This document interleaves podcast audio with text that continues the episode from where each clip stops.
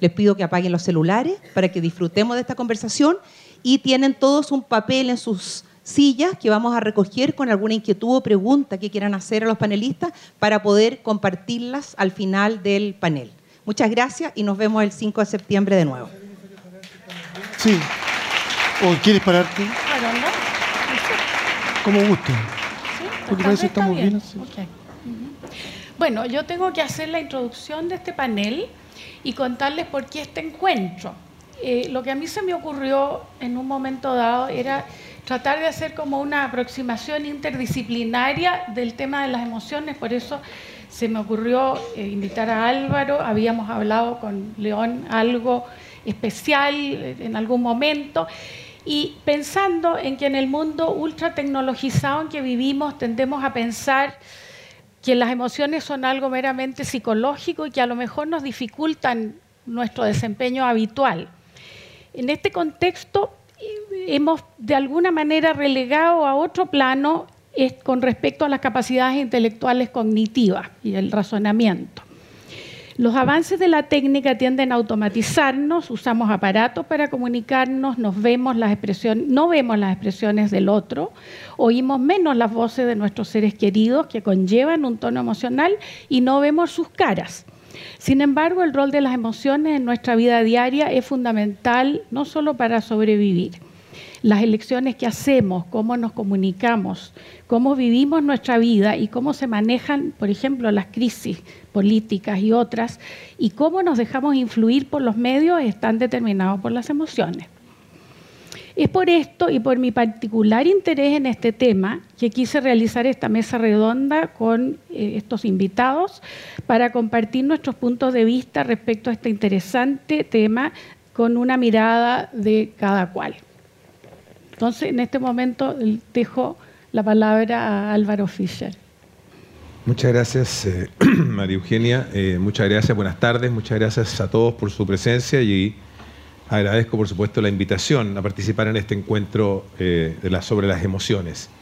yo, con el objeto de no pasarme el tiempo y decir las cosas precisas y no más ni menos de las que quería decir en los 20 minutos, traje un texto escrito que voy a acompañar con unas láminas que ahí están preparadas. Entonces, voy a comenzar. Eh, en esta ocasión eh, quisiera presentarles el tema de las emociones desde la perspectiva evolucionaria, es decir, de aquella que entiende a las ciencias sociales a partir del concepto de evolución por selección natural, tal como éste ha sido desarrollado y complementado en los últimos 40 años.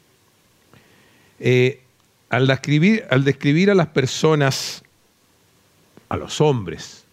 Más bien, si usáramos un término género neutral, a los humanos, o como dice el filósofo de la ciencia español, para ser aún más neutral, a los humanes. Aristóteles dejó fuera una parte fundamental cuando se refirió a los humanes como racionales. Dejó una parte, fuera una parte fundamental de lo que somos y que son nuestras emociones. Describir a los seres humanos como racionales es una pobre manera de hacerlo. Fíjense, cuando le preguntan a los chilenos si es importante tener una nueva constitución, por ejemplo, sobre el 60% dice que es muy o bastante prioritario. Pero cuando le preguntan cómo prioriza los tres problemas más importantes a los que debe dedicarse el gobierno, la nueva constitución solo ocupa el lugar 13 y con apenas un 5%. Los humanos, a pesar de nuestra capacidad para razonar, estamos lejos de ser una máquina productora de razonamientos. Por eso, lo que nos hace humanos, mucho más que la razón, son nuestras emociones. Todo el tiempo nos están condicionando ante todo tipo de situaciones. Aquí eh, ven ustedes las siete emociones básicas expresadas en los rostros de políticos contemporáneos según la clasificación de Paul Ekman, un psicólogo que las estudió intensamente. Alegría, tristeza, miedo, enojo, desdén, asco y sorpresa. Él demostró su universalidad. Las sutiles contracciones musculares que caracterizan a cada una de ellas son fácilmente reconocibles por todas las personas en todas partes del mundo. Y no solo eso, sino que cada uno de nosotros es capaz de reconocerlas en el rostro de otra persona en unos 200 milisegundos, incluso en una foto en blanco y negro y altamente pixelada como la cara de tristeza de ese niño. Su universalidad es la que nos permite entender una obra de Shakespeare de hace 400 años, una tragedia griega de hace unos 2500 años, y las motivaciones de quienes juegan Pokémon Go a comienzos del siglo XXI. Pero es importante decir que a pesar de su universalidad, a veces las emociones se gatillan de maneras distintas en las distintas culturas. Por ejemplo, la ofensa ante la utilización de ciertas prendas de vestir, como el bikini o la burka, ofende o enoja a musulmanes o franceses según el caso. Eso ocurre porque se trata de conductas adoptadas por convención cultural, no son inherentes a nuestras reacciones emocionales. ¿Cuál es el rol que cumplen las emociones? Entre los organismos vivos complejos los hay con y sin sistema nervioso central. Las plantas no se mueven y por lo tanto no requieren de un sistema nervioso central.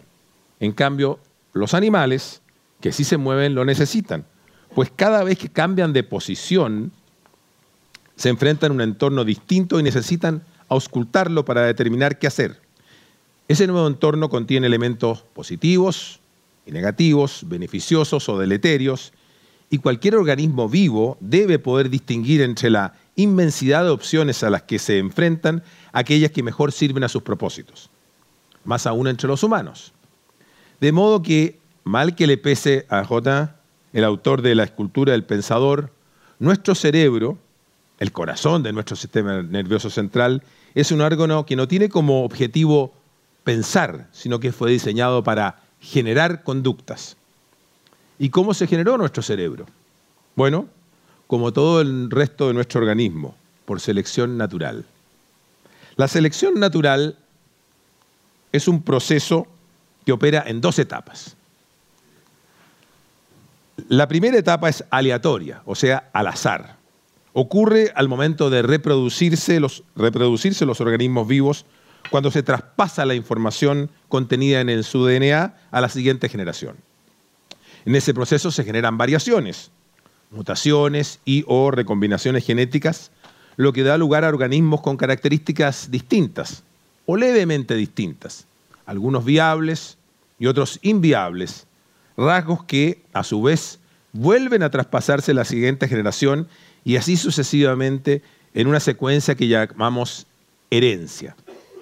La segunda etapa no es aleatoria, sino que por el contrario es selectiva.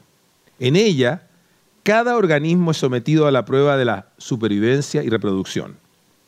Si las variaciones genéticas otorgan al nuevo organismo rasgos que le permiten sobrevivir y reproducirse a una mayor tasa que los que no los tienen, a medida que pasa el tiempo, y las generaciones, esa mayor tasa reproductiva los irá haciendo prevalentes en la población y los que no los poseen irán poco a poco desapareciendo. Decimos que esos nuevos rasgos genéticos fueron seleccionados naturalmente, porque se adaptaron mejor al nicho ecológico en que les tocó vivir. De modo que el proceso de selección natural va moldeando, va esculpiendo las características de las nuevas especies que surgen y de todos los organismos vivos que han existido a lo largo de los 3.700 millones de años desde que apareció la vida sobre la Tierra. Y eso es lo que sucedió también con nuestro sistema nervioso central y nuestro cerebro. Los rasgos y características que éste posee y que lo han transformado en el objeto más complejo que se conoce en el, en el universo, fueron moldeados y esculpidos por selección natural. La mente que corresponde al procesamiento de información en nuestro cerebro, está compuesta por una serie de mecanismos funcionales adaptativos que sirvieron para solucionar problemas de supervivencia y reproducción en el ambiente ancestral cazador-recolector en que nuestros antepasados vivieron. Esos mecanismos son verdaderos programas computacionales, pero que no operan con la arquitectura y la física de los computadores que conocemos, sino que con la física y la bioquímica de nuestras neuronas. Entre esos programas o subrutinas están, por cierto, las emociones. Para entender las dificultades que enfrenta un órgano como el cerebro para generar conductas, piensen por un instante en el problema de la explosión combinatoria. Si solo tuviéramos dos opciones de conducta por minuto, al segundo minuto ya tendríamos cuatro conductas posibles. Dos opciones al primer minuto y luego otras dos por cada una de las anteriores. Y al tercer minuto tendríamos ocho, al cuarto dieciséis, y así sucesivamente hasta que luego de transcurrido en una hora, las opciones serían gigantescas, un número aproximadamente igual a un, a un 1 seguido de 18 ceros que en inglés ese número es un quinquillón, un quintillion, y en español es un millón de billones. Pero ese es un escenario ridículamente simple. Todos sabemos que hay una infinidad de opciones de conducta por segundo, ni siquiera por minuto. Imagínense la explosión combinatoria que eso produciría. De allí la necesidad que los animales tuvieran instintos y que los humanos y algunos animales tuviéramos emociones. Lo que hacen las emociones es que al recibir las pistas del entorno, rápidamente descartan la gran mayoría de las opciones conductuales disponibles, para focalizarlas solo en un pequeño subconjunto de ellas. Así las emociones rompen la parálisis que podría generar la explosión combinatoria. ¿Qué hacer ante tantas opciones distintas? Y guiar entonces nuestra conducta en las direcciones que mejor sirvieron a las innumerables generaciones de humanos y homínidos que nos antecedieron. Por ejemplo, el miedo fue fundamental para evitar los peligros a los que nos enfrentamos y nos hacían huir o pelear. Flight or fight en, inglés. Cuando sentimos alegría, buscamos conductas que permitan repetirla. La ambición nos insta a lograr nuestras metas. El enojo sirve para que nuestro interlocutor recalibre su disposición hacia nosotros, etc. Las emociones son el resultado de este largo y lento proceso de filtrado de retención selectiva de rasgos genéticos que fueron construyendo sistemas nerviosos centrales cada vez más complejos. Las emociones se parecen al modo eh, automático de las máquinas fotográficas, que es muy eficiente, pues permite con gran velocidad tomar una foto independiente de las condiciones de luz y movimiento en cualquier terreno. Es necesario tener un modo automático para reaccionar con agilidad ante situaciones inesperadas o diversas para las que no tenemos tiempo de pensar. Pero también las emociones nos sirven para establecer un patrón de conducta que no esté sujeto al permanente cálculo de costo-beneficio, cuya dificultad o variabilidad nos impida tomar decisiones cuando lo requiramos. Por ejemplo, el enamoramiento es un mecanismo biológico emocional que nos insta a estar con esa persona sin pensar en otra cosa, sin compararla con otra posible pareja, sin pensar si otra pareja podría ser mejor que la actual. Y ese mecanismo se seleccionó justamente porque resultó útil para formar parejas y para destinar tiempo a la invención parental, al menos en los inicios. Pero paralelo a eso, tenemos otras capacidades cognitivas que nos permiten representar simbólicamente en nuestra mente la realidad, utilizar el lenguaje para describirla, usar la razón para generar inferencias, e incluso para representarnos situaciones hipotéticas o imaginarias. Con ese modo de procesamiento de información hacemos cálculos de costo-beneficio y apreciamos de manera más pausada lo que nos conviene o no nos conviene.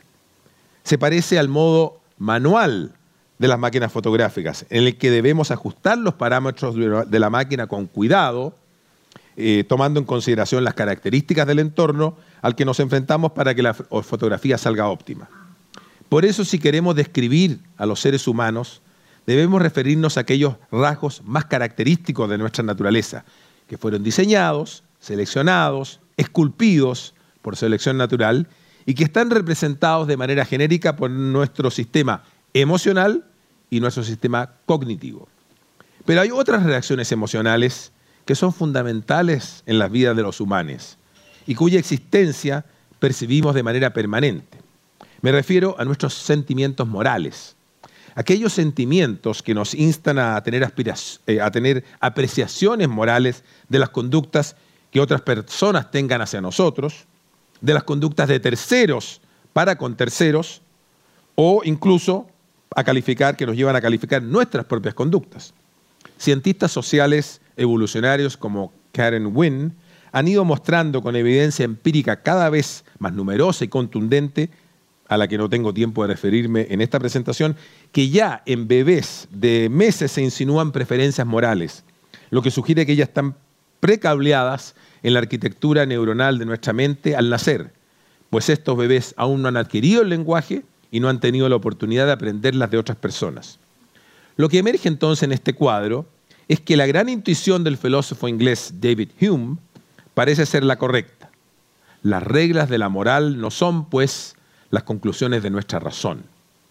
Por el contrario, son nuestras emociones, moldeadas por selección natural, las que nos provocan los sentimientos morales con que calificamos las conductas del resto, y nuestra razón es sólo el constructor post hoc, a posteriori, de los juicios verbales con que expresamos esos sentimientos. Claro, en ocasiones, cuando hay situaciones muy complejas, bueno, primero debemos desmenuzarla intelectualmente y una vez que hacemos eso y que podemos entender mejor la situación de que se trata, se desatan los sentimientos morales que son los que generan posteriormente nuestros juicios morales. En contraposición, el gran filósofo alemán Immanuel Kant estableció el imperativo categórico como guía de nuestras conductas y que dice, en una de sus versiones, obra solo de según una máxima tal que puedas querer, al mismo tiempo que se torne ley universal. Es decir, conduzcámonos como quisiéramos que el resto se condujera con nosotros, una regla universal. Pero, a pesar de ser muy equilibrada y que apela a nuestro sentido de justicia, es muy difícil de seguir, porque las personas no nos guiamos por esa máxima, sino por los sentimientos morales que surgen de nuestro sistema emocional interior, instalado en nuestra arquitectura neuronal por el proceso de selección natural. Pero las emociones juegan además un rol muy importante en tres de los impulsores conductuales más importantes que guían nuestra vida social. La coexistencia del altruismo y del egoísmo en nuestra relación con los demás, el estatus o ascenso en la jerarquía social y la psicología coalicional. Nuestro altruismo, que se funda en profundos sentimientos de colaboración y cooperación con los otros, coexiste con nuestro egoísmo, que sirve para generar más bienes para más personas a mejores precios cuando comerciamos en mercados globales, abiertos y competitivos. Y ambas disposiciones también se sustentan en nuestro sistema emocional. La coexistencia del egoísmo y el altruismo en nuestra naturaleza parece una contradicción, pero no es así, porque se gatillan en contextos sociales distintos. Sin embargo, cuánto privilegiar a cada uno está en el corazón de la mayoría de nuestros debates políticos contemporáneos y compatibilizar ambos para mejorar la calidad de nuestras sociedades constituye uno de los dilemas más persistentes de la condición humana. Por otra parte, nuestro afán de subir en la jerarquía social, cualquiera sea la manera en que ella se mida, dinero, poder, casta, prestigio, es un importante driver o impulsor de nuestras conductas. También ese afán se sustenta en un conjunto de emociones que nos guían en esa dirección. En todas las actividades que realizamos queremos ser apreciados por nuestros pares, procuramos elevar nuestro estatus, intentamos que nos distingan por nuestros logros y apreciamos los logros de otros. Por eso, un primer ministro británico reconoce la superior jerarquía de la reina, o nuestra presidenta reconoce la jerarquía de Fidel Castro cuando paró aceleradamente a visitarlo cuando supo que lo iba a recibir. Los artistas como Picasso eh, quieren destacar respecto del resto de sus colegas. Los científicos quieren obtener reconocimientos como el premio Nobel. Y los emprendedores quieren ser reconocidos por sus logros. Y nosotros, en nuestra vida diaria, queremos ascender en el, organigrama de la empresa en que trabajamos, deseamos que nuestros amigos aprecien nuestros progresos, pero también les ocultamos nuestros fracasos para intentar que nuestra jerarquía no disminuya bruscamente ante sus ojos. De ahí que tenga tanto sentido la frase, porque yo solo escribo para que me quieran más, que se la adjudica a García Márquez parafraseando a García Lorca. Finalmente, la psicología coalicional es esa disposición que nos hace sentir pertenecientes a grupos en los que actuamos en forma conjunta con sus miembros, con lealtad y propósitos comunes.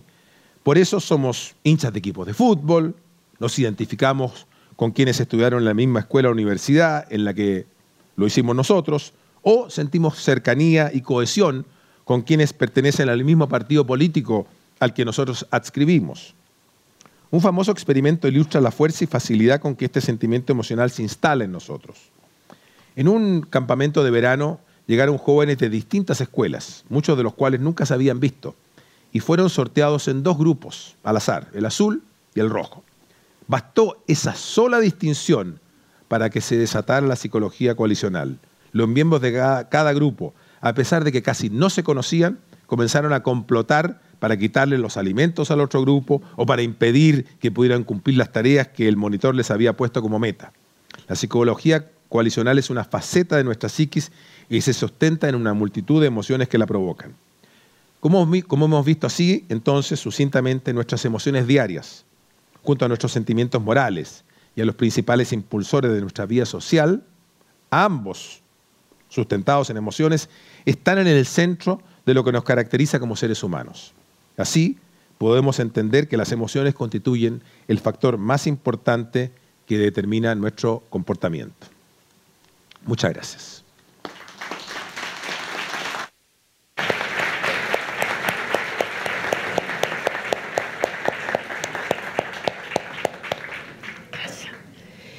Bien, eh, vamos a seguir, pero antes que todo me gustaría dar las gracias a Encuentros del Mercurio y particularmente a la señora Verónica Mate, que ha sido tan amable en entusiasmarse con esta eh, propuesta que le hemos hecho. Así es que eh, un aplauso para la señora Verónica, por favor.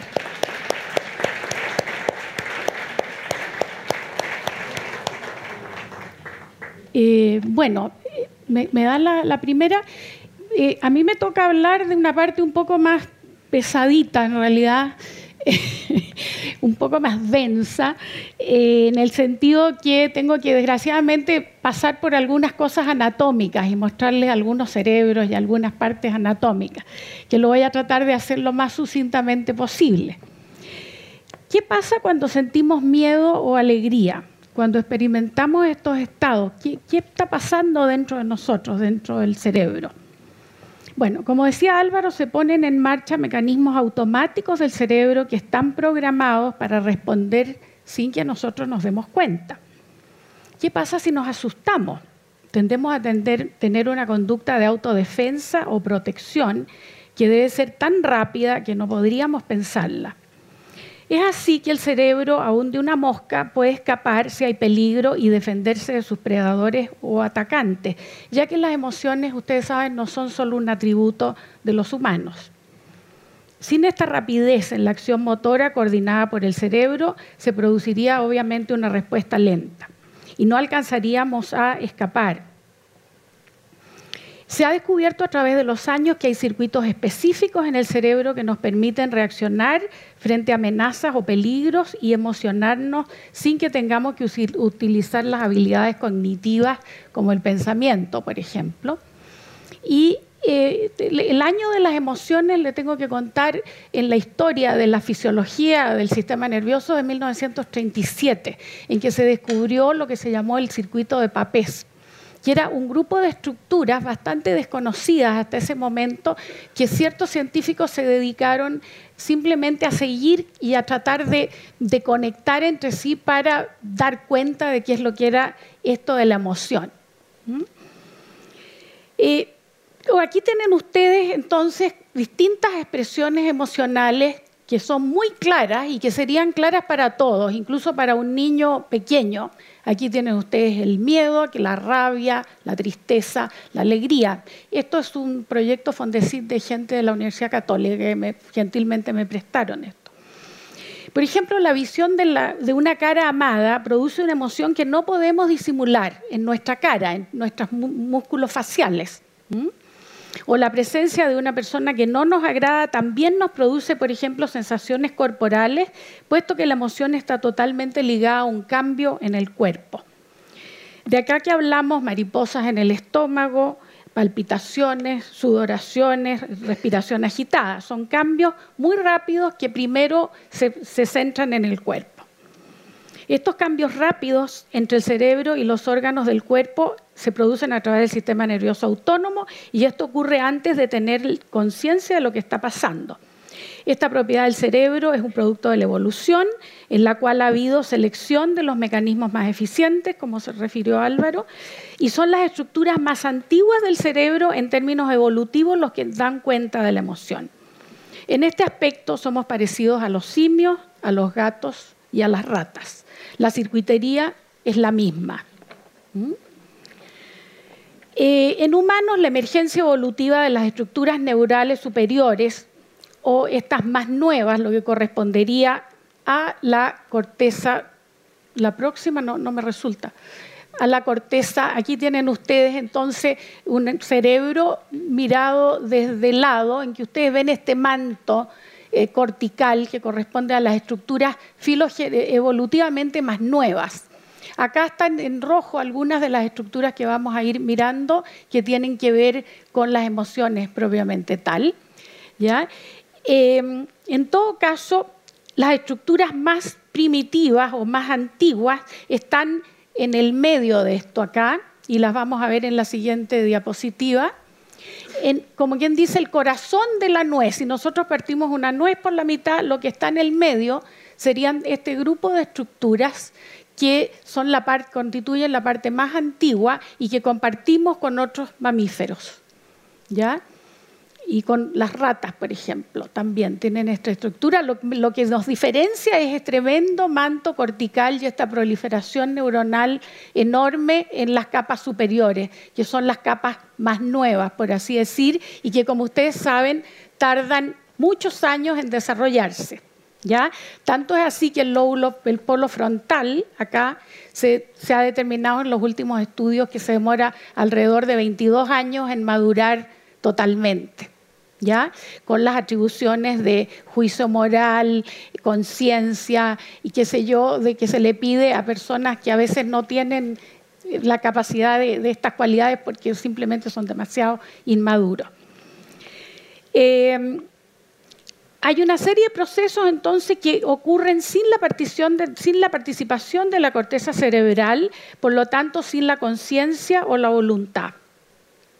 Estas estructuras corticales estarían llamadas a participar en casos de mucha ambigüedad en el ambiente o baja predictabilidad de un evento.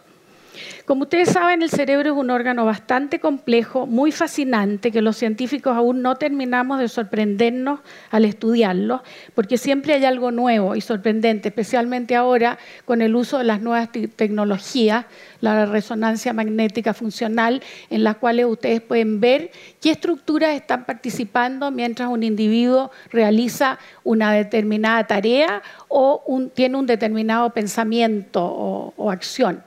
Así que esto es muy fascinante y se está poniendo cada vez más fascinante. Por la forma en que está construido y su evolución, las partes más antiguas se han conservado, lo que les estoy mostrando acá, esto se ha conservado en la evolución y eh, puesto, que implican un mecanismo de sobrevida frente a los peligros del medio. Muchos teóricos de las emociones han sostenido diferentes hipótesis acerca del origen de estas. Sin embargo, hay un consenso de que las emociones y la mezcla de ellas entre sí estarían programadas genéticamente. Por ejemplo, les cuento de, una emoción muy primitiva que es el asco. ¿Por qué es una emoción tan primitiva? En la siguiente, ustedes ven un bebé recién nacido, ¿ya? En que ustedes ven una tremenda excitación porque se le muestra una pelotita roja aquí. Y enseguida en el segundo cuadro, este bebé está atento a la cara de su mamá e incluso imita la protrusión de la boca en este, en este cuadro. En este cuadro siguiente está con una persona desconocida, que tiene una voz desconocida en el último y que no conoce, y ustedes ven la cara de sorpresa y la cara de, de absolutamente casi susto. Eso, eso prueba que nacimos con ciertas emociones que están totalmente eh, ya en la circuitería de nuestro cerebro.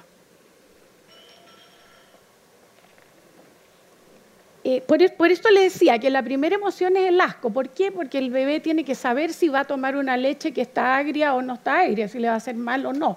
Entonces es una emoción fundamental en el desarrollo, la primera emoción que podemos reconocer así tan eh, claramente. De allí el bebé se mueve en un estado entre el placer y el displacer, en estar contento o descontento. Y en estos estados de placer o displacer se manifiestan en su cara Posteriormente se transforman en alegría y sorpresa o en llanto y rabia, que serían emociones básicas que conocemos y que se van mezclando y complejizando en su expresión. Y estas experiencias emocionales del bebé van quedando grabadas en circuitos del cerebro que forman una matriz afectiva. Por eso eso es tan importante el contacto de la mamá o del cuidador con el bebé, porque el, el cuidador está marcando las emociones al niño pequeño.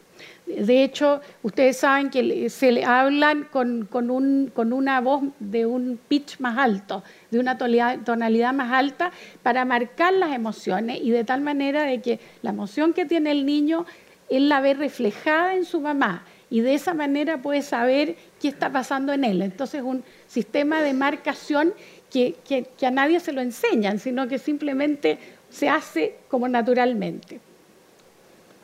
A ver, eh, durante el proceso de las emociones comparamos involuntariamente una experiencia presente con una del pasado, estoy hablando ya de adultos, ¿no? Acá interviene una estructura cerebral muy importante que es el hipocampo, que la vamos a ver en la próxima diapositiva, más o menos la vamos a ver porque no está muy bien representada, pero sería aquí en estas partes rojas, en esta parte roja que se ve aquí, que es como un caballito de mar. Y acá les voy a mostrar otras estructuras relacionadas que la, la corteza del cíngulo, ¿ya? y la ínsula, que vamos a hablar, que es una estructura bien importante, el núcleo de la amígdala, que no es la amígdala de acá, sino que es una amígdala interna, que es como una almendrita, que es la, la estructura por excelencia que tiene que ver con el miedo, con la respuesta de miedo y de agresión. Se dice y se ha comprobado que hay individuos con una amígdala mucho más excitable que en comparación con grupos controles. ¿ya? Y hay ciertas personas entonces que a veces se quedan pegados en circuitos del miedo.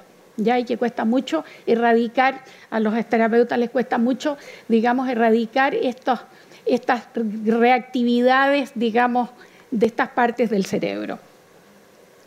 Eh, pero como tenemos esta circuitería aquí todo metido en esta parte, se puede pasar fácilmente de una emoción a otra. Y ustedes ven que rápidamente uno eh, puede estar llorando y de repente le da ataque risa. ¿Ya? O viceversa. O si está riéndose de repente de la emoción, pasa a una emoción más profunda. Esto es porque estos circuitos están muy próximos entre sí.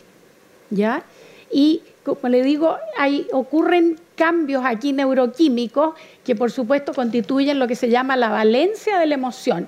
Sabemos que la alegría tiene una valencia distinta que la tristeza. o, el miedo, por ejemplo, si tenemos una, una, experiencia de miedo, vamos a secretar adrenalina. La adrenalina es la que nos hace hacer cosas increíbles, como levantar pesos increíbles, arrancar a velocidades que nunca imaginamos, porque es la hormona que simplemente nos produce una energía extra para defendernos. Después, si tenemos eh, situaciones placenteras, vamos a, liberar dopamina, que es la hormona por excelencia o el neurotransmisor que ayuda a las neuronas a conectarse mejor entre ellas. Bueno, eh, cada emoción tiene una valencia distinta y el miedo, como dijo Álvaro, es la, emoción más estudiada en la psicología experimental. Hay millones de experimentos en que se ha tratado de, se ha, digamos, dilucidado perfectamente el circuito del miedo, digamos, eh, y se ha llegado a la conclusión de que la, la, amígdala sería la estructura más importante en, este, en esta situación. Cada vez, por ejemplo, que queremos condicionar un animal, un estímulo aversivo, se va a poner en marcha un circuito y va a seguir el mismo camino que produce una respuesta que es el escape. eh, en, otras condiciones y en casos clínicos se ha visto que hay circuitos de la pena. Hay gente que se le gatillan circuitos de pena y de repente la persona no sabe muy bien por qué. Hay algo interno que genera un circuito de la pena. Bueno, eh, pero ¿cómo se obtiene un balance? Resulta que tenemos también unos termostatos, por así decir, en la próxima lo vamos a ver. Tenemos un termostato, este es de Google, que me pareció bien gráfico y se me está cayendo todo este armado aquí. Esta estructura muy importante es la ínsula, que curiosamente no ha sido, fue muy descrita por los antiguos, pero el verdadero rol se ha descubierto últimamente por los estudios de resonancia magnética. Resulta que cuando tenemos situaciones placenteras, la ínsula se activa. Si tenemos situaciones eh, desagradables, también. Aquí tienen ustedes, no tienen situaciones desagradables, pero por ejemplo tienen con la música, se activa la, la ínsula. enseguida con la alegría, es un verdadero barómetro de cómo estamos. Por ejemplo, se han hecho experimentos y se han visto que por personas que, se han sentido rechazadas socialmente en una situación experimental, la ínsula es la primera estructura que responde a este cambio. Antes de que la corteza cerebral racionalice este proceso de qué es lo que me está pasando ahora, ¿me entiende? Es la ínsula la que es como el termostato de la emoción porque el cerebro cambia, detecta estos cambios emocionales a una velocidad vertiginosa, como ustedes saben, antes de que la conciencia se dé cuenta de lo que está pasando. Eh, todos tenemos la experiencia de ir por la calle y que se nos viene un auto encima y ustedes dan un salto y, se asustan posteriormente, digamos, pero ya el cuerpo ha reaccionado. O les ha pasado, por ejemplo, que, que alguien le dice, ¿y por qué te asustaste tanto? Y uno no sabe que ha puesto cara de susto, porque no se alcanzaba a dar cuenta que ha tenido una emoción sumamente rápida, de un milisegundo, y, rápidamente tomó control otra vez. Pero la persona que está al frente se dio cuenta, ¿y por qué te asustaste tanto? Entonces, esos son cambios automáticos de este sistema que yo les digo que es independiente de nuestra voluntad y que maneja toda esta gesticulación facial porque obviamente, como dijo Álvaro, sí, como dijo Álvaro, em, la emoción tiene el rol de poder hacernos comunicar y entender las expresiones del otro, de poder realmente establecer contacto y con un otro y entender lo que está pasando en la otra persona. Y curiosamente, a propósito de esto, les tengo que decir que las estructuras, si podemos volver a la anterior, las estructuras que están aquí son las estructuras que compartimos, que, la emoción comparte con la empatía. Si ustedes tienen una conducta empática de sentir con el otro, una pena del otro o alguna otra situación que ustedes sientan esta empatía por otra persona, las mismas estructuras de los circuitos emocionales como la, corteza prefrontal, que es el regulador emocional por excelencia, la ínsula, el hipotálamo, quien se me olvidó decir, es la estructura que nos conecta con el cuerpo. A través del hipotálamo nosotros tenemos contacto de la influencia del cuerpo hacia la emoción, que además hay una corriente de abajo hacia arriba, no, no solo es top-down, sino que es bottom-up. ¿ya? Entonces, de esta manera nosotros podemos con nuestra corteza prefrontal, ventromedial, tener un procesamiento regulado de la emoción y con la corteza del cíngulo que está aquí. Em, parece que me salté algo. Bueno, podemos controlar la emoción. Siempre preguntan, ¿podemos controlar la emoción? Podemos hasta cierto punto controlar la emoción. O también aprendemos a reprimirla. Hay emociones que son tan fuertes y por, tanta represión, eso ya es tema de León, que podemos enfermar por emoción también. Hay culturas que aprenden desde muy niños a no demostrar la emoción en contraposición con otras que son más expresivas, pero los mecanismos son los mismos. Y todos podemos leer las expresiones emocionales de otros e interpretarlas mejor que el sujeto mismo.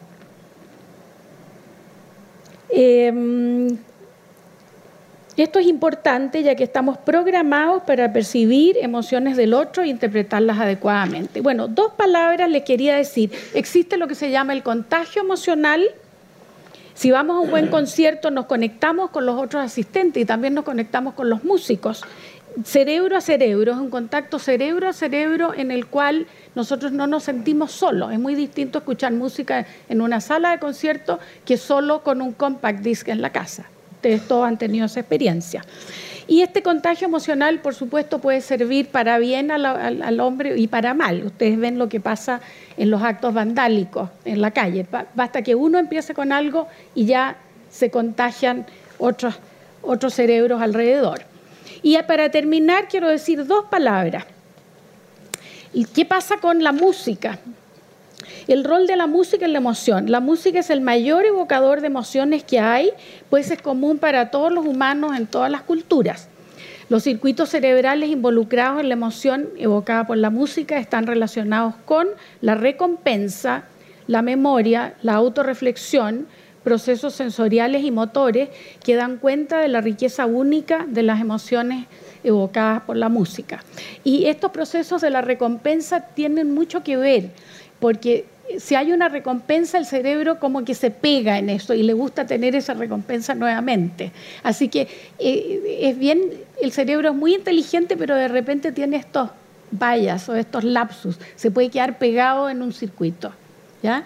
Así que eso también es una particularidad bien interesante. ¿Ya? En todo esto yo no les he hablado ni de hemisferio derecho ni de izquierdo. Lo que les voy a decir para concluir es que estamos trabajando siempre con los dos hemisferios. No es que haya un hemisferio que sea más emocional que el otro, sino que hay una complementariedad entre los dos hemisferios y puede haber ciertas lateralizaciones en, por ejemplo, ciertas músicas eh, más tristes a lo mejor van más procesadas al lado izquierdo y ciertas músicas más alegres al lado derecho o viceversa. Podría haber ciertas variaciones, pero estamos siempre con un solo cerebro procesando la emoción. Aquí.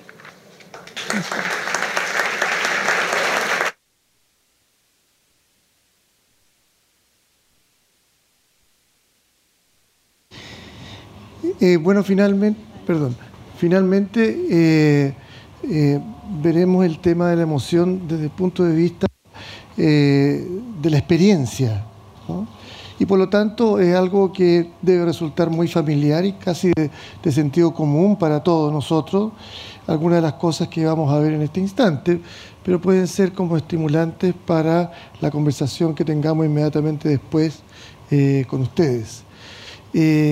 En primer lugar, eh, un punto para, dejar sobre la mesa es el hecho de que las emociones son eh, experiencias circunstanciales. Todos lo vivimos así. Es decir, ¿qué significa circunstanciales? Significa de que eh, se trata de un estado afectivo que, es, que tiene un estímulo, que es estimulado por algo. Eso puede ser algo externo de la realidad que nos rodea, puede ser algo que proviene desde nuestro propio cuerpo o e incluso puede ser algo que proviene también desde el interior de nuestra propia mente, una idea, una fantasía, ¿cierto? Etcétera. Entonces eso es como un... Eh, luego de que se trata de una experiencia que es circunstancial y que tiene una duración relativamente breve, que puede durar eh, segundos, minutos, ¿cierto? Eh, en ocasiones un poco más larga y que tiene cierto, una cierta curva, es decir, eh, se inicia dependiendo del estímulo y de la persona, de la circunstancia, que puede iniciarse de una manera abrupta o lenta, alcanzar una cierta intensidad, que también puede ser variable, y luego de crecer, hasta finalmente eh, terminar. No necesariamente en pero sí eh, eh, reducirse con respecto, digamos, a la cima en que ha llegado en un momento determinado. Esto, como todas las experiencias, es plurifactorial, porque depende del el estímulo. Por ejemplo, no es lo mismo que uno se pueda, que alguien de repente se asuste porque eh, estuvo a punto de caérsele una taza de café en el computador, que en este instante comience un terremoto grado 8. Eh, en todo caso, ahí está la salida. Eh, se fijan de que es diferente, ¿cierto? En un caso probablemente la experiencia emocional de miedo y de angustia va a ser más breve y en, en, otro caso va a ser mucho más intensa y va a permanecer incluso durante algunas horas a posteriori. otra cosa también que me gustaría que quedara, digamos, que pudieran dejar ustedes sobre la mesa es el hecho de que no existe un estado afectivo emocional solo. Las emociones no son como objetos solitarios que están dentro de la mente. Eh, cuando uno dice tengo miedo o me siento alegre, no significa que exista un objeto llamado alegría o miedo solitario en la mente.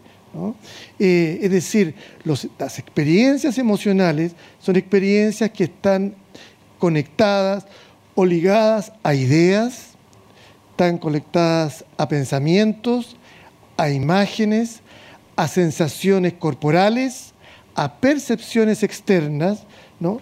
Eh, y eh, todo ese conjunto, a lo largo del desarrollo de las personas, tiende a tornarse cada vez más complejo eh, a través del sistema que tienen en el universo las cosas y en el cerebro las neuronas, es decir, la interconexión, la formación de redes. Ustedes saben que el universo y el cerebro, ¿cierto?, tienen la compulsión de bordar, ¿cierto? Eh, bordar significa hacer redes, ¿no?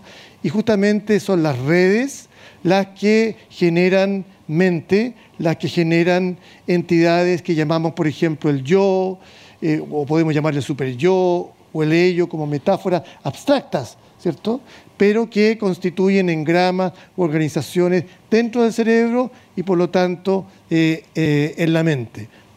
Aquí quiero recalcar también de que, eh, lo que han dicho mis compañeros también acá, que es el papel que cumple el cuerpo y las sensaciones viscerales, entre ellas, por ejemplo, las sensaciones que provienen del movimiento de los músculos, las sensaciones que provienen de la acción de las glándulas endocrinas, ¿cierto?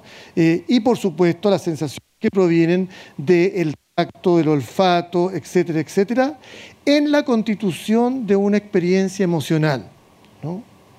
Eh, ¿Quién de repente no ha tenido la experiencia de que caminando por la calle un día domingo en la tarde pasa cerca de un lugar y huele algo huele algo que le genera una sensación emocional intensísima, eh, una especie de sensación eh, nostálgica, eh, entre inquietante y desconocida, pero a la vez también como de cierto contento y plenitud, algo que ni siquiera uno mismo sabe de qué se trata, ¿cierto? Y mira alrededor y de repente ve, ve una flor que hay ahí y eh, se pone a pensar y de repente surge en su mente el recuerdo que esas flores estaban en la casa de un abuelito que tenía en Curicó, donde iban en verano la familia a visitar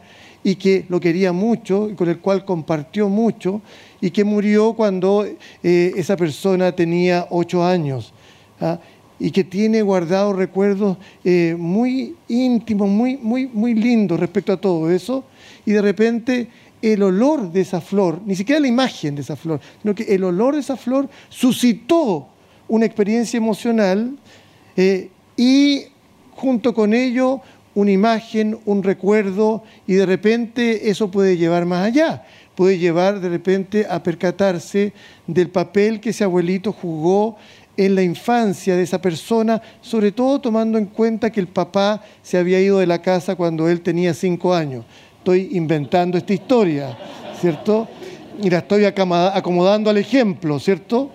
Pero probablemente hay por lo menos cinco personas que le ha ocurrido eso acá, por lo menos dos son de Curicó. Puede que haya alguien de Talca, ¿cierto? Eh, pero yo creo que la mayoría, que no levante la mano a alguien que no haya vivido esto con una experiencia olfatoria.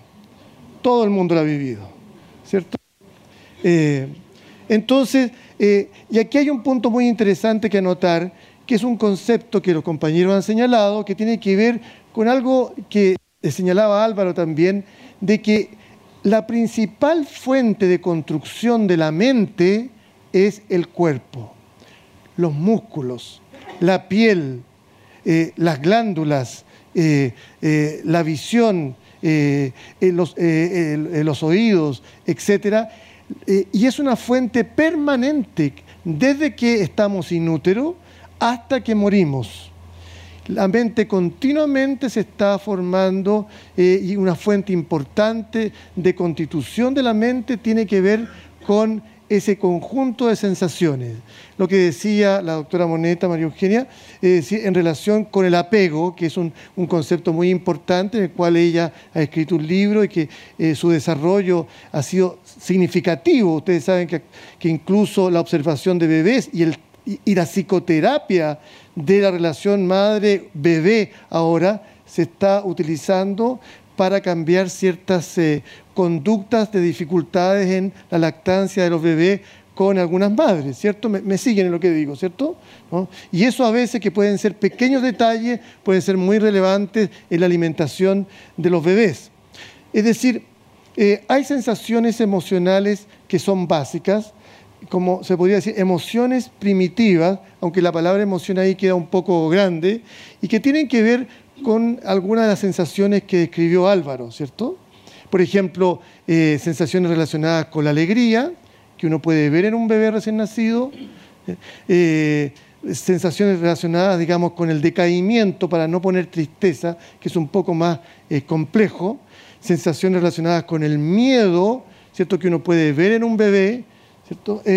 sensaciones relacionadas con la sorpresa, y con la extrañeza, que están asociadas eh, con el miedo, por ejemplo, eh, la sensación de asco, que es muy importante, que tiene que ver con algo eh, que es una ganancia evolutiva para protegerse de aquellas cosas tóxicas, digamos, que se podrían comer y por supuesto las sensaciones de rabia y de ira también. Todo eso tiene que ver con cosas que tenemos ya, como dice mis compañeros, en el cableado, en los circuitos cerebrales con los que nacemos.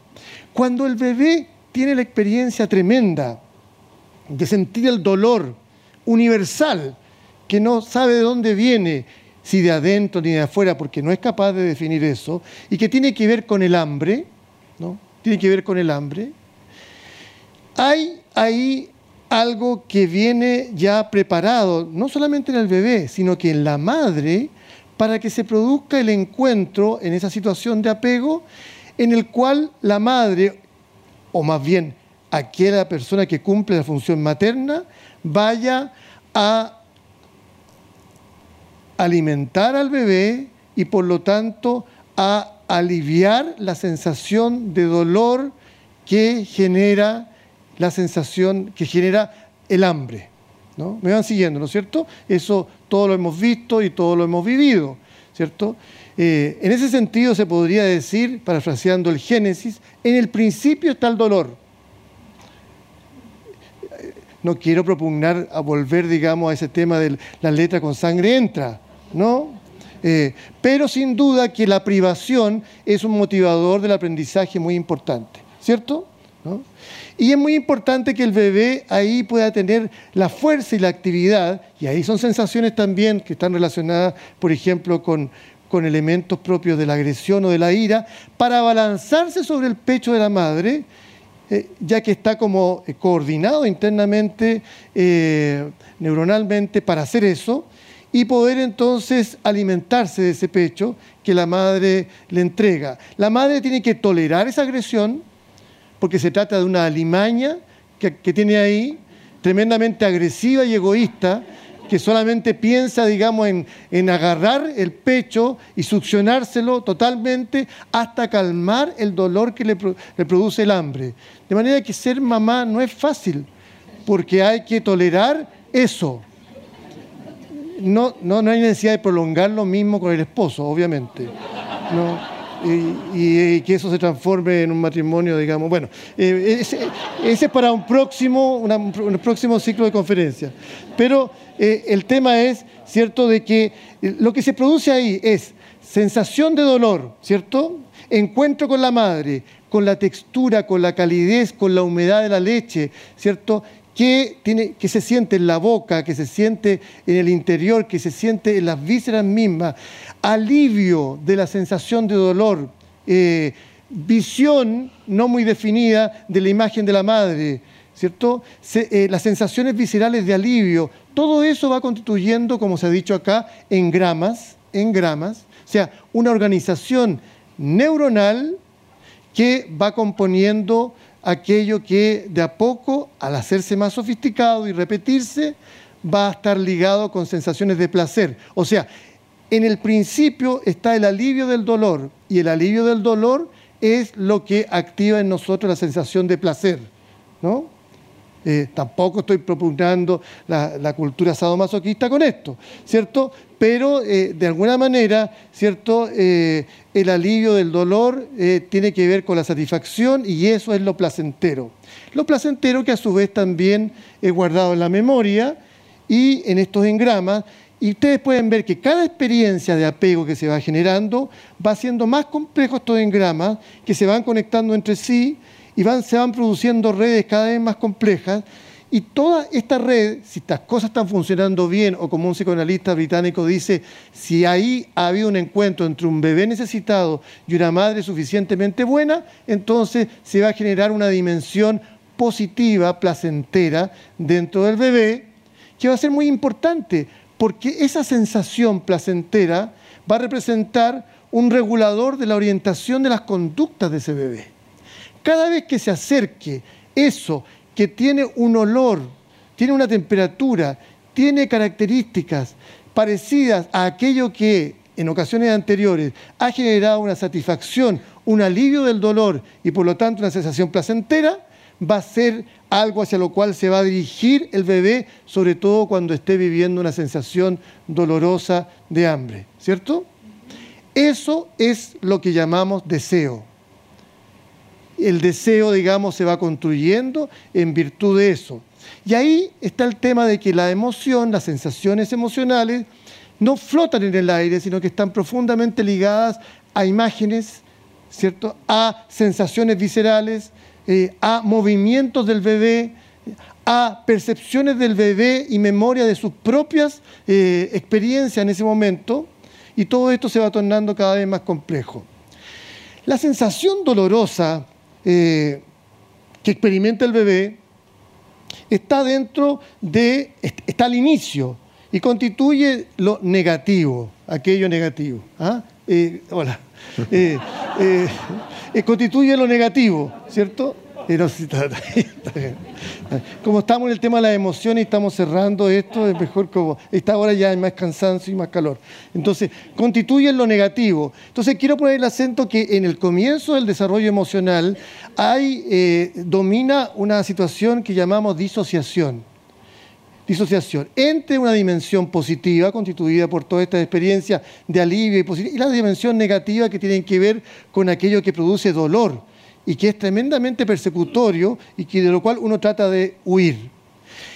El avance en las capacidades perceptivas, en el desarrollo fisiológico del bebé, está justamente en términos mentales, en el sentido de reducir esa disociación y de que lo negativo y lo positivo se pueda ir conectando y que el bebé pueda llegar a tener entonces una experiencia más completa, más compleja, más real, por ejemplo, de la figura de la madre y de otras figuras que están viviendo alrededor de él. Pero eso significa entonces que aquello que era muy bueno, muy aliviador y muy placentero, se mezcla con algo que es en su raíz eh, doloroso y negativo. Si, si llamamos a esto con los conceptos de idealización, o sea, lo negativo idealizado y lo positivo idealizado, significa que para avanzar en la realidad de las cosas tenemos que avanzar en la capacidad de desidealizar, ¿cierto? Desidealizar, ¿no? Eso significa entonces de que lo placentero ya no es tan placentero y lo doloroso ya no es tan doloroso. Todo avance en la realidad, toda maduración que implica esa pérdida de idealización, implica de alguna manera una sensación de pérdida podríamos llamarla de tristeza, de tristeza. De manera que el desarrollo mental, el desarrollo emocional, la conexión entre las experiencias son fundamentales en la complejidad emocional de nuestras experiencias. ¿no?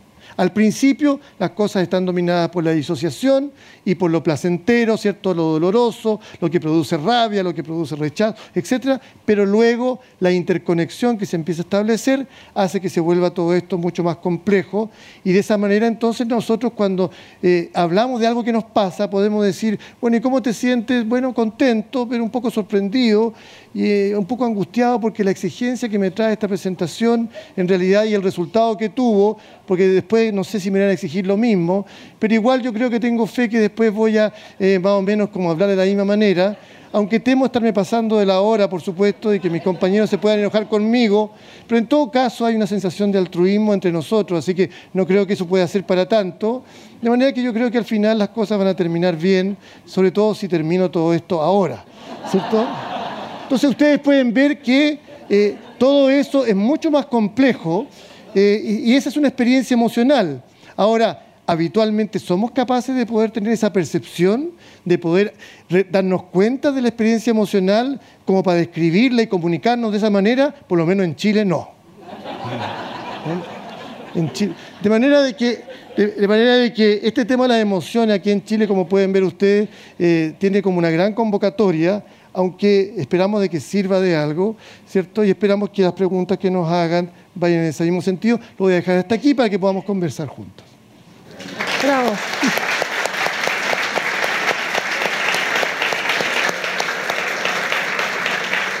León, esto es para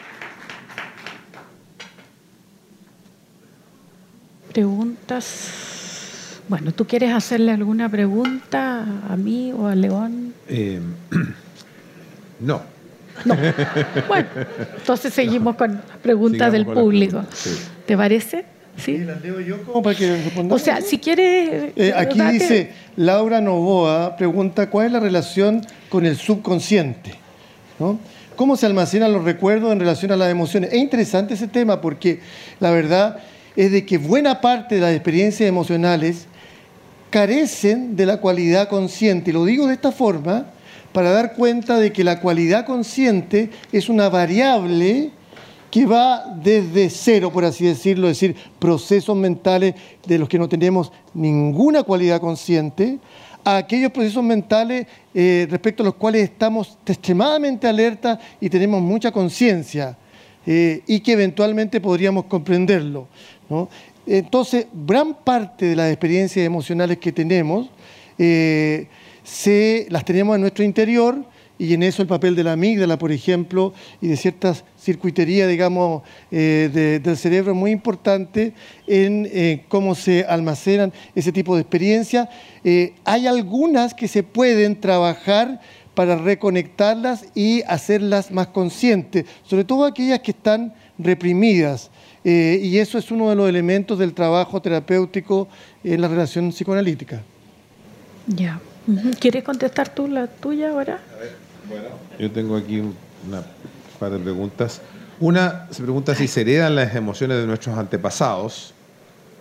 Eh, efectivamente, lo, que yo traté de mostrar, y creo que todos hablamos un poco de lo mismo, es que las emociones se generan eh, en el proceso de en el proceso de recibir información del entorno o de nuestro propio cuerpo o mente y eh, generar una, una precondición, una cierta proclividad a cierto tipo de conducta producto de ello. Y ese, ese proceso fue gestado por, por, por, por, selección natural, o sea, fue moldeado y quedó incorporado en cierta manera en la arquitectura neuronal de nuestra mente. Y por lo tanto, efectivamente, las emociones se heredan. Es el, el sistema emocional es el mismo. Por eso que podemos, por eso que dije, podemos entender las emociones que están detrás de una tragedia griega de hace 2500 años, porque el tipo de emociones, las motivaciones que están detrás de los personajes, los reconocemos como propios, son los mismos de los que sentimos nosotros. Eh, tengo otra, pero para que no, ya, para monopolizar, bueno, dejo aquí hay una pregunta de Claudio, la diferencia entre emoción y sentimiento. Agradezco mucho porque se me olvidó mencionar el sentimiento. El sentimiento es más educado, la emoción explota. El sentimiento es más educado, cuando tenemos un sentimiento ya pasado por ciertos filtros de la corteza prefrontal, podemos razonar, podemos verbalizar, podemos eh, estar conscientes del sentimiento, sentirlo profundamente, pero ya es un sentimiento, no es la explosión de la emoción y, y es más largo también. El sentimiento tiende a durar mucho más tiempo. La emoción es una cosa corta, puede ser de uno o dos segundos y se apaga. Entonces hay una diferencia y la circuitería es distinta. Algo puede empezar como una emoción y convertirse en un sentimiento, pero ya hay un proceso que implica la, la, participación de la corteza y particularmente de los lóbulos prefrontales. Así que muchas gracias por esto. Otra cosa, los sentimientos se mezclan con las memorias de asociación. ¿Ya? Eh, las memorias de asociación están guardadas en el hipocampo, entonces hay una experiencia y uno la compara sin no voluntariamente. Se compara eso con una experiencia anterior y de ahí hay un producto, que es el sentimiento. Entonces hay un proceso más complejo en el sentimiento y no es esta burbuja de explosión. Bueno, gracias por la pregunta. Hay otra que dice lo mismo, diferencia, ¿qué es lo que es primero, el pensamiento o el sentimiento? El, pensamiento es después, porque el pensamiento es elaborado. ¿Ya? Em, ¿Qué es fenómeno? ¿Qué dice aquí que es primero, emoción o pensamiento? entre emoción y pensamiento, lo primero es la emoción, obviamente. ¿Ya? Y después, eh, sensación y emoción, diferencia entre sensación y emoción. ¿Tú podrías bueno, un poco lo que hablábamos de que la sensación es un componente de la experiencia emocional. No se olviden de que en todos estos conceptos tienen que tener presente el concepto de proceso. Es decir, la emoción es un, proceso eh, cuya formación, cuya complejidad dura toda la vida y que se van transformando, cambiando, eh, involucrando con otros estados afectivos durante toda la vida. Eh, la, agresión, eh, el, amor, el miedo, todo va teniendo a lo largo de la vida, va adquiriendo matices y cambios. Ahora, respecto al tema del sentimiento, es muy interesante porque está más ligado a lo que es el temperamento y el carácter de cada uno de nosotros, ¿cierto? Por ejemplo, acá seguramente hay personas que tienen eh, un carácter un poquito más melancólico, ¿cierto? A pesar que en este momento puedan estar entretenidos, presuntamente, con esta mesa redonda, eh, casi redonda, eh, ¿cierto? pero tienen una cierta entonces son reconocidos en la familia, etcétera, porque tienen como una, una especie de sentimiento de base, pero, pero, pero hay momentos en que pueden reírse, pueden estar alegres, pueden estar contentos, etcétera, pero son más. Eh, hay otros que son eh, constantemente, tienen un temperamento más alegre, son activos, son optimistas, ¿cierto? Pero hay momentos en los cuales tienen emociones de tristeza frente a un duelo, por ejemplo, una pérdida amorosa, ¿cierto? Un alza del dólar, cosas así. ¿cierto? Eh, y que puede generarle eh, algún sentimiento penoso, ¿no? Eh, entonces se entiende, ¿no es cierto?, de que ahora el carácter y temperamento en relación con la personalidad hay una diferencia, porque la personalidad es mucho más cambiante que el carácter y la personalidad comienza como a desarrollarse de una manera como más fuerte a partir de la prepubertad, pubertad y adolescencia y así sigue toda la vida. Cuando nosotros entramos a una terapia, lo que queremos es cambiar aspectos de nuestra personalidad para tratar de sufrir un poco menos, eh, vincularnos un poco mejor, entender un poco mejor las cosas, etc. Pero no vamos a mutar aspectos esenciales de nuestro carácter o aspectos esenciales de nuestro temperamento. Si alguien les dijo a eso, tienen que pedir que les devuelvan la plata. Hay un ejemplo, fíjate, interesante en el libro eh, Inteligencia Emocional de Daniel Goldman eh, respecto de la qué viene primero, si la emoción o el, o el pensamiento. ¿ah? Entonces, él da un ejemplo, eh, dice, supóngase que ustedes están durmiendo en la noche en su, en su casa y son despertados bruscamente por un ruido. están en el piso de arriba y sienten en la cocina un ruido. Entonces le da una sensación de una emoción de miedo en el acto, ¿no es cierto? La adrenalina se desata, empiezan a transpirar frío, los pelos se erizan, la, frecuencia cardíaca se agita. Y luego escuchan una segunda y una tercera vez el mismo ruido y ya la corteza, que es la que lleva el pensamiento, empieza a actuar y reconoce ese ruido que es el típico ruido que hace el gato cuando entra y pasa por la cocina y va a sacar un poco de leche y lo pisa porque no está la luz prendida y pisa el plato. Y entonces se calma todo el, todo, todo, el aparato emocional, se relaja, ¿no es cierto? Uno se da cuenta de lo que pasó y se da vuelta a dormir. El pensamiento obviamente viene después porque corresponde a esa acción a posteriori, elaborada después, y la emoción está, hecha justamente para reaccionar de manera rápida, para resolver los problemas y no ponerse a calcular. Por eso que es lo que hablábamos del modo automático o el modo rápido eh, de, funcionamiento de las personas. Aquí hay unas preguntas sobre si, cuál es el, desde el punto de vista evolutivo, cuál es el impacto esperable de la tecnología en las emociones y cuál es el futuro de las emociones con la evolución de la tecnología. Eh, bueno, si lo que yo he estado diciendo tiene algún viso de realidad, y eso es lo que dicen los científicos, las emociones corresponden al kit de herramientas con que venimos equipados. Y están de alguna manera encriptadas en el genotipo humano y se expresan primero anatómicamente en la arquitectura neuronal de nuestro cerebro y después en la vida diaria de la manera como funcionan las emociones. Por lo tanto, lo que ocurre es que las emociones mismas no cambian, lo que cambia es el entorno ante el cual reaccionamos emocionalmente frente a las cosas. Y lo que la tecnología está haciendo está modificando el entorno al que nos enfrentamos continuamente. El entorno que estamos hoy no es el mismo, ¿no es cierto?, de hace 500 años, o hace 1500 años, o hace 10.000 años. ¿verdad? Y entonces lo que está modificando la tecnología más bien es el entorno ante los cuales podemos tener distintos tipos de emociones. Pero en cierto sentido son las mismas. Y las motivaciones humanas, por eso que yo mencioné, es la misma de los jóvenes que están hoy día jugando Pokémon Go que eh, las emociones que producía eh, el, cualquiera escena eh, normal de, de una vida en un pueblo medieval. Son las mismas emociones, son distintos escenarios externos que las provocan.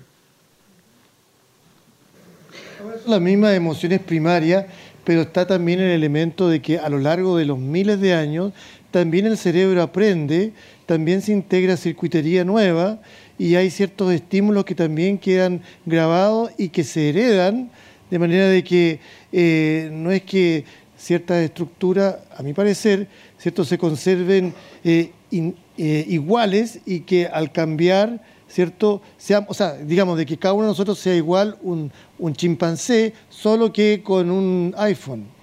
Entonces, claro, que a veces sí, a veces sí, a veces sí, ¿cierto? A veces sí, ¿no? Pero se supone que después de, eh, como decía Álvaro, de muchos años de, aprendizaje, hay ciertas relaciones de altruismo, de consideración, de empatía, etcétera, que pueden hacer llevar a que la mayoría de ustedes apague el iPhone. ¿Cierto? Eh, eso es importante. Eh, hay, un temita corto que yo señalaba respecto al hecho de que eh, la disminución de la disociación es muy importante en el desarrollo de la realidad y que implica siempre a lo largo de toda la vida que perdemos algo de la idealización que conlleva las experiencias emocionales. Y por lo tanto, eso significa, y voy a decir una cosa que muchas veces la señalo y que es un poco sorprendente, sobre todo en nuestro mundo neoliberal actual, perdón Álvaro, eh, eh, eh, que es de que se supone que consumiremos y seremos felices, ¿cierto? Ese es el Evangelio. Entonces, y que se supone que la felicidad representaría como el sumum de todo esto, que es como el tener una emoción de felicidad sería la realización del ciudadano, digamos, contemporáneo. Y la verdad es de que, eh, de acuerdo con el desarrollo emocional, eh, lo que está más cerca a la salud mental es la tristeza. Pero la tristeza no como la entendemos de estar triste y, eh, pesimista y de no querer, digamos, ser un triunfador o cosas por el estilo y sobrevivir en la jungla, entre comillas, actual, sino que eh, es aquella tristeza que impregna un concepto que se usa poco, pero que eh, yo diría que es bastante central en lo que es la madurez emocional, que es la serenidad. La serenidad que es algo que, que eh, es un factor muy importante en la capacidad de contención de los seres humanos, que significa que vivimos experiencias emocionales que en la medida que tenemos serenidad podemos dejarlas flotar en nosotros para tratar entonces de pensar y de entender lo que está ocurriendo y de esa manera tomar decisiones y no responder impulsivamente como un chimpancé o como un, eh, o como un niño muy pequeño. Me van siguiendo, ¿no es cierto?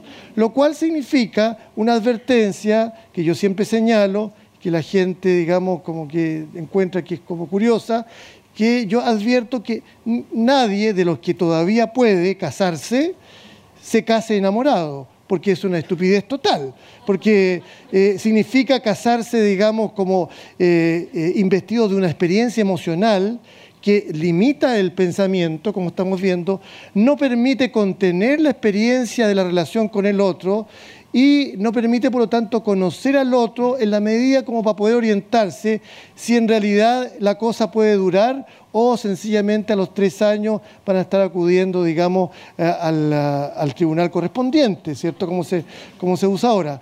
Entonces, esa pérdida de tiempo y de dinero se puede como ahorrar si ustedes no insisten en ser felices al casarse, ¿cierto? Y por lo tanto, y cuando la gente le pregunta cómo le gustaría a usted casarse, enamorado. Es un error totalmente, es una tontería absoluta, ¿cierto?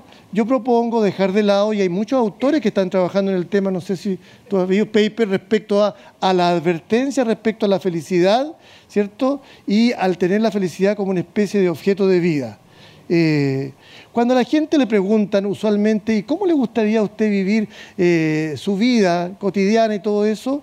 En general la gente ya adulta dice, bueno, me gustaría estar en paz. Y no significa que quieren estar muertos, ¿no? Significa que quieren, lo que pasa, dicen, en el fondo dicen, me gustaría estar sereno, me gustaría poder como escuchar a mis hijos con cierta serenidad, ¿cierto? Poder compartir con mi esposa, con mi pareja o con quien sea, ¿cierto? Eh, eh, con cierta serenidad para poder entonces relacionarme, tener empatía, entenderme y para que esto de una vez por todas funcione algo, ¿cierto? Esto puede ser transcrito de inmediato a la moneda. ¿eh?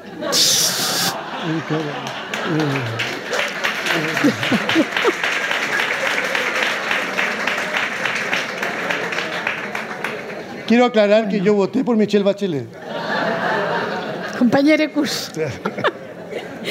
bueno, eh, dos preguntas parecidas acerca del control sobre las emociones o cuál es el grado de libertad que podemos adquirir a través del aprendizaje. Yo creo que sí, que se puede controlar la emoción hasta cierto punto. No, no se trata que ustedes no van a sentirla, pero van a tener, digamos, un desarrollo mayor del lóbulo frontal, particularmente con la edad, y van a aprender a detenerse a tiempo, ¿no es así? Y, van a poder, digamos, hacer un... Bueno, me cae pésimo, pero voy a disimularlo. Esa es una pregunta. Y la otra, ¿qué relación hay entre las emociones y los órganos? Bueno, esto es bien interesante porque la emoción está ligada a todos los órganos, o sea, de todas maneras, está ligada a través del sistema nervioso autónomo a todos los órganos. Ahora, que haya una correlación directa entre un órgano y una emoción, aquí me pone ella hígado, rabia, yo la verdad es que no sé. Por lo menos en la medicina tradicional normal, digamos, de acá, no. Pero sí hay una relación y es posible que uno pueda enfermarse orgánicamente por emociones. Me cayó como patada en el hígado, ahí puede ser una relación. Patada en el hígado, claro, exactamente. Como patada en el hígado. Eso Está descrito y miedo, angustia, para pareja, va a tener... ¿Cómo se puede manejar el miedo y la angustia que aparece espontáneamente, pero tras un proceso de...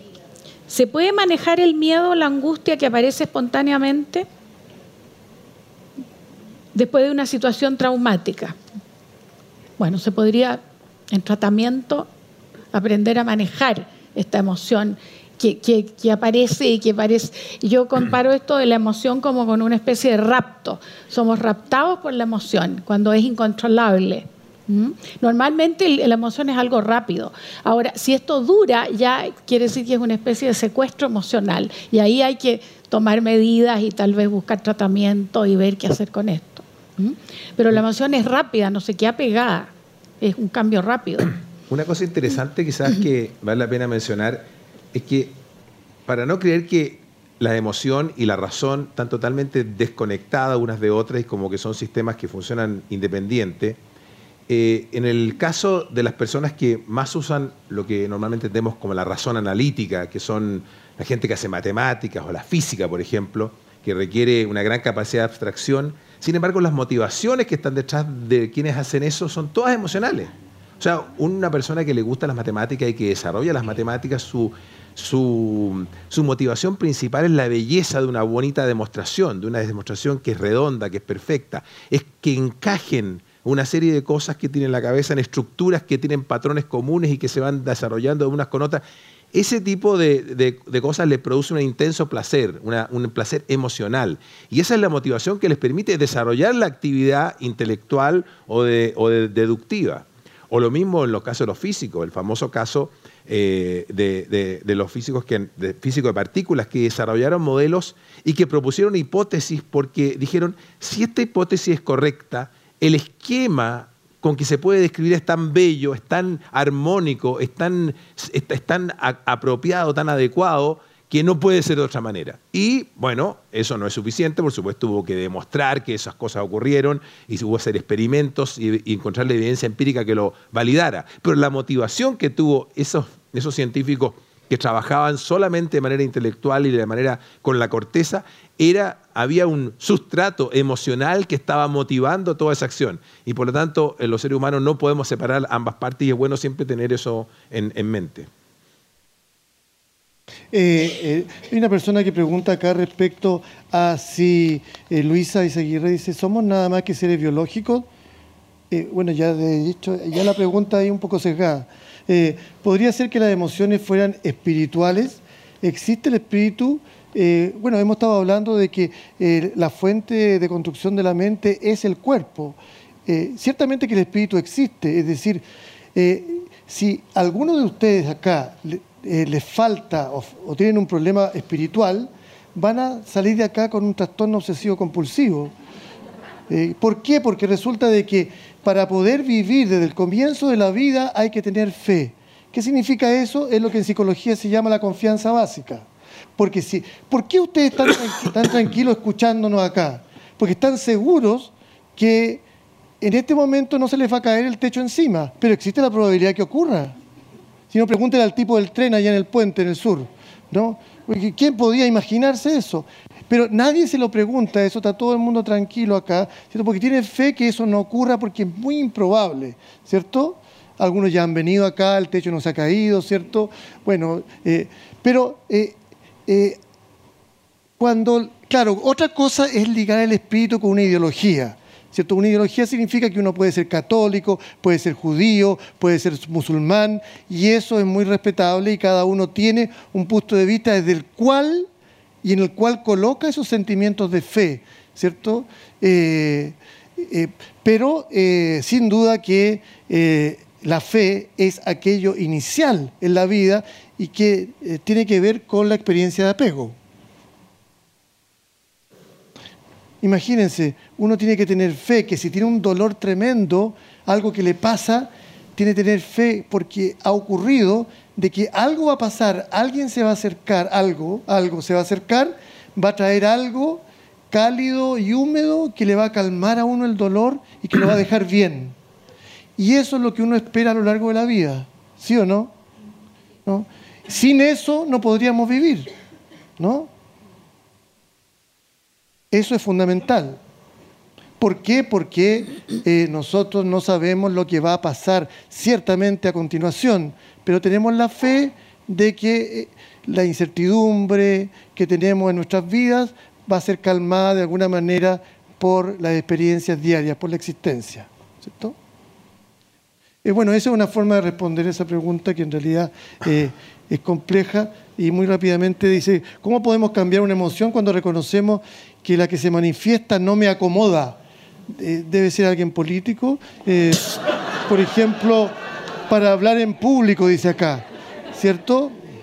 Claro, cuando se desarrolla, cuando uno se desarrolla, ¿cierto?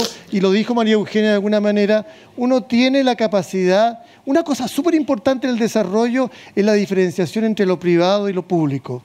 Y esa diferenciación tiene mucho que ver con la capacidad de poder contener y retener aquellas cosas, digamos, que son privadas y poder expresar aquello que es público.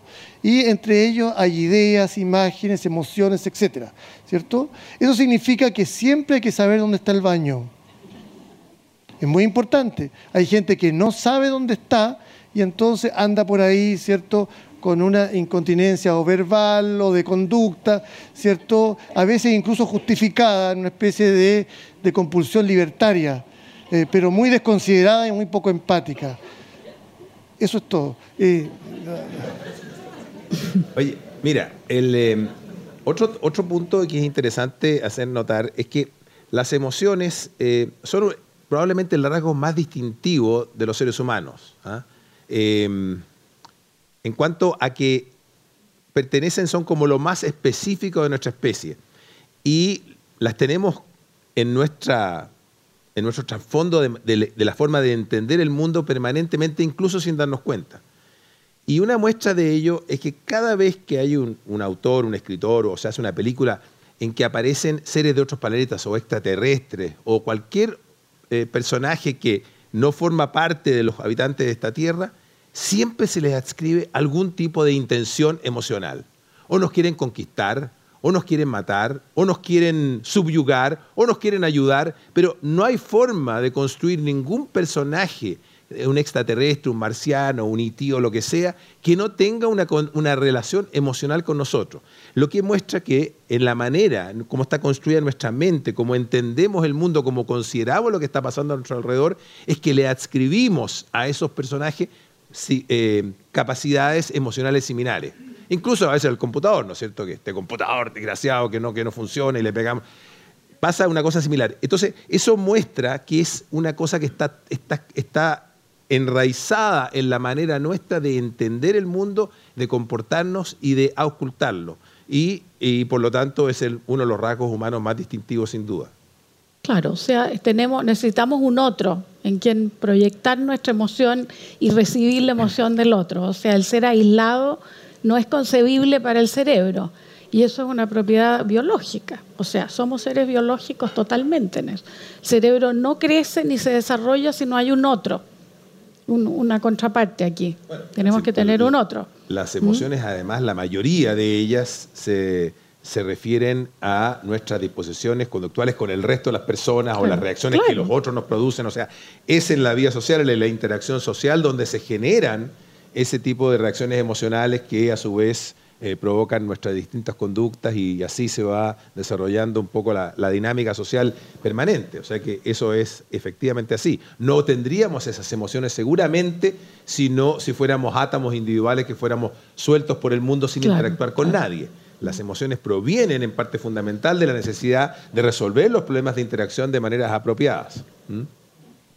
En efecto, el vínculo es lo que construye la malla de nuestra mente y la malla de nuestras relaciones con los demás y por lo tanto lo construye el mundo en el que vivimos y es imposible para nosotros salirnos fuera de eso, como muy bien decía eh, Álvaro.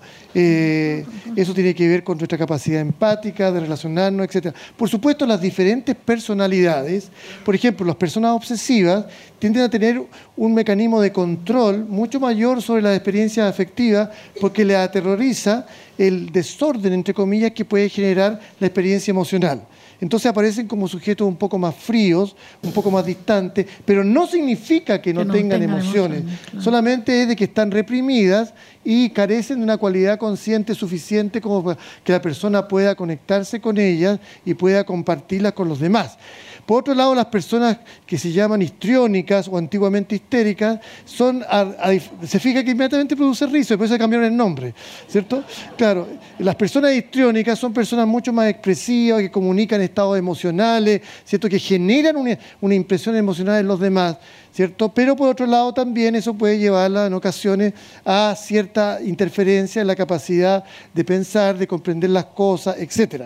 Los sujetos narcisistas son sujetos que están tan cargados en su interior por, eh, eh, por, porque la imagen de sí mismo está convertida en una preferencia, por así decirlo, de sus intereses, de sus intenciones y sus estados emocionales, que le quitan energía justamente a esos vínculos con los demás y por lo tanto generan vínculos con los demás que son artefactados, que son artificiales, aunque sean muy hábiles en construir esos vínculos y parece, pareciera que fueran de verdad.